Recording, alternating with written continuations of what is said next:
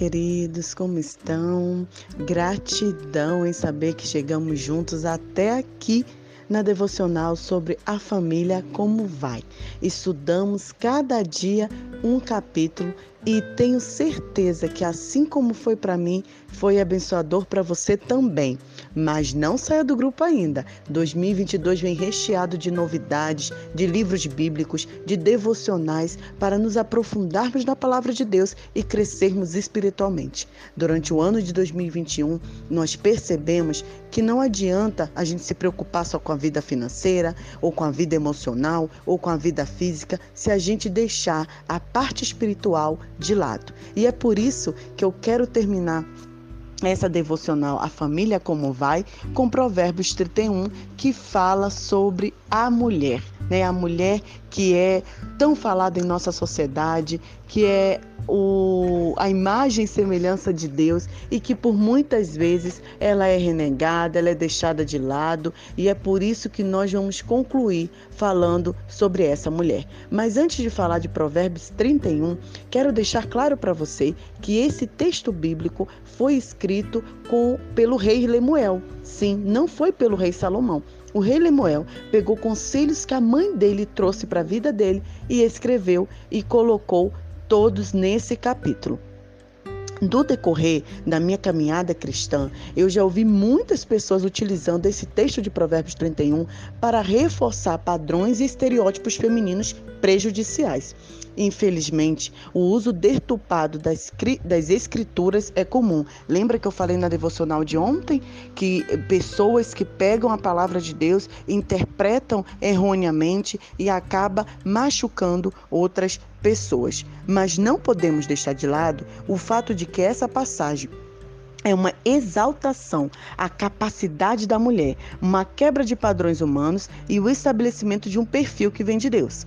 Esse texto é tão rico e guarda segredos preciosos para nós. Eu quero deixar então para vocês quatro segredos, quatro conselhos que esse texto deixa para nossas vidas e que não se aplica só à mulher, mas para toda a nossa família.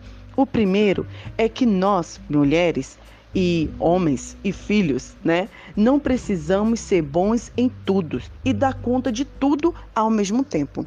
Afinal de contas, essa mulher citada em Provérbios 31, ela sequer existiu. O texto ele representa um poema, conselhos, que une uma compilação de atividades frutíferas que uma mulher virtuosa pode exercer como cuidar da sua casa, gerir propriedades, cuidar de negócios e ajudar os necessitados. Mas não significa que precisamos ser super-heroínas e lidar com várias coisas de uma só vez. Eu quero fazer um adendo aqui sobre ajudar os necessitados. Em Provérbios 31, a mãe de Lemuel, ela já começa dando esse conselho: Filho, levante a voz e defenda os pobres e necessitados. Estamos passando por momentos muito difíceis. No Brasil, existe um estado, como chama aqui em Moçambique, uma província, Bahia, que é justamente a que eu nasci, que está sendo devastada por altas tempestades de chuvas e muitas, muitas pessoas, milhões de pessoas desabrigadas, sem ter o que comer, sem ter o que vestir.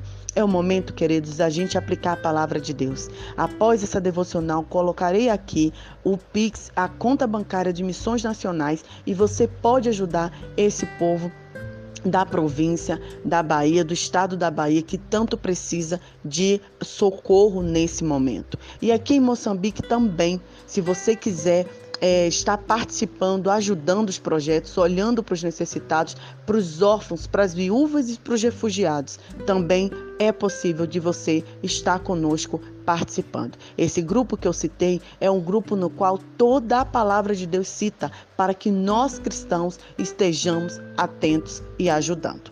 Mas o segundo conselho que a gente vê em Provérbios 31 é que esse texto mostra uma diversidade de funções e talentos.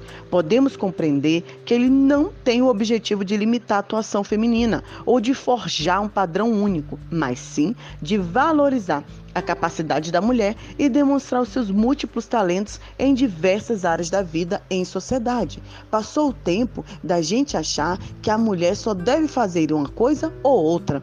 Falando em catástrofes, lembrei de uma outra catástrofe que teve no Brasil, é, no estado de Minas Gerais.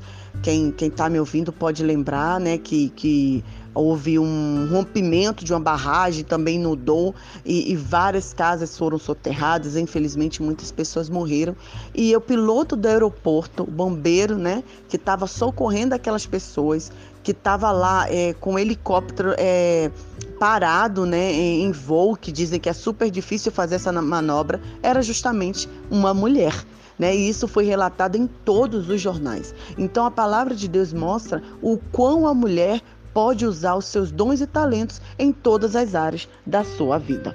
Número 3. De acordo com o versículo 30, podemos dizer que o valor da mulher não é definido pela sua beleza ou pela sua aparência, mas sim pelo seu temor ao Senhor.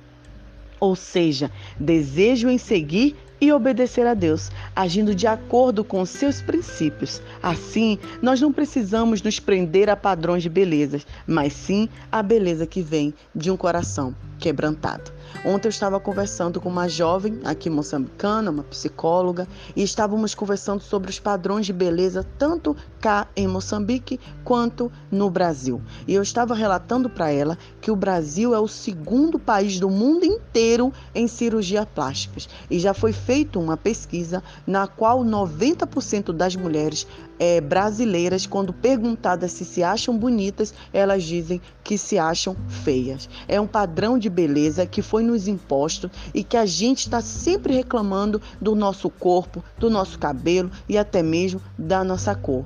Queridos, a palavra de Deus vem dizendo que beleza mesmo não é o que você faz, né? Não é o que você muda o seu corpo. Não que você não, de, não deva fazer um exercício físico, se alimentar melhor para poder é, estar bem, né? Consigo mesmo e com a sua saúde.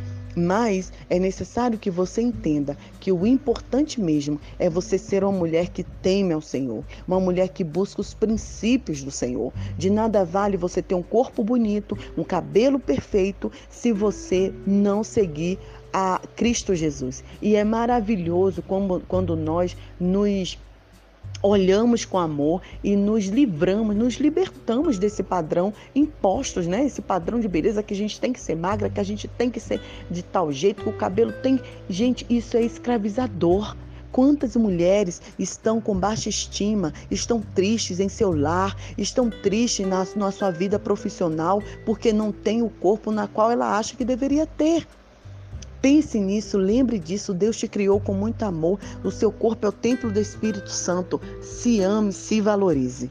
Número 4, conselho 4 é: você pode cultivar a virtude feminina de inúmeras formas. Seja você solteira, casada, mãe, viúva, profissional, dona de casa, do lar, né, que nós chamamos, tímida ou uma pessoa mais extrovertida, enfim, a multiforme graça de Deus se manifesta em várias formas de ser mulher. Né? Então a mulher virtuosa não é aquela mulher só quietinha, que cozinha, que não fala nada, que não, não, não toma as decisões. A gente vê que em Provérbios 31 a mulher trabalhava, ela tomava decisões, ela tem a, a, a sua causa, né, como eu falei, o apoio aos necessitados e ela abençoa não só quem está dentro, mas quem está fora.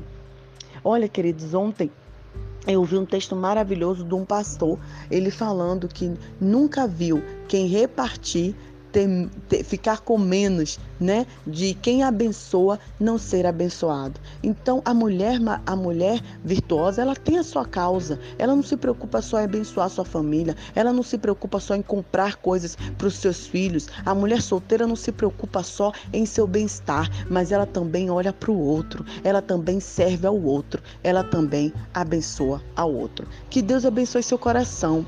Que Deus é, transforme você em uma mulher que transforme outras vidas, que seja canal de bênção, que você não seja a super mulher, que você não deseje ser aquela mulher maravilha, né? Mas que você seja uma mulher quebrantada aos pés do Senhor.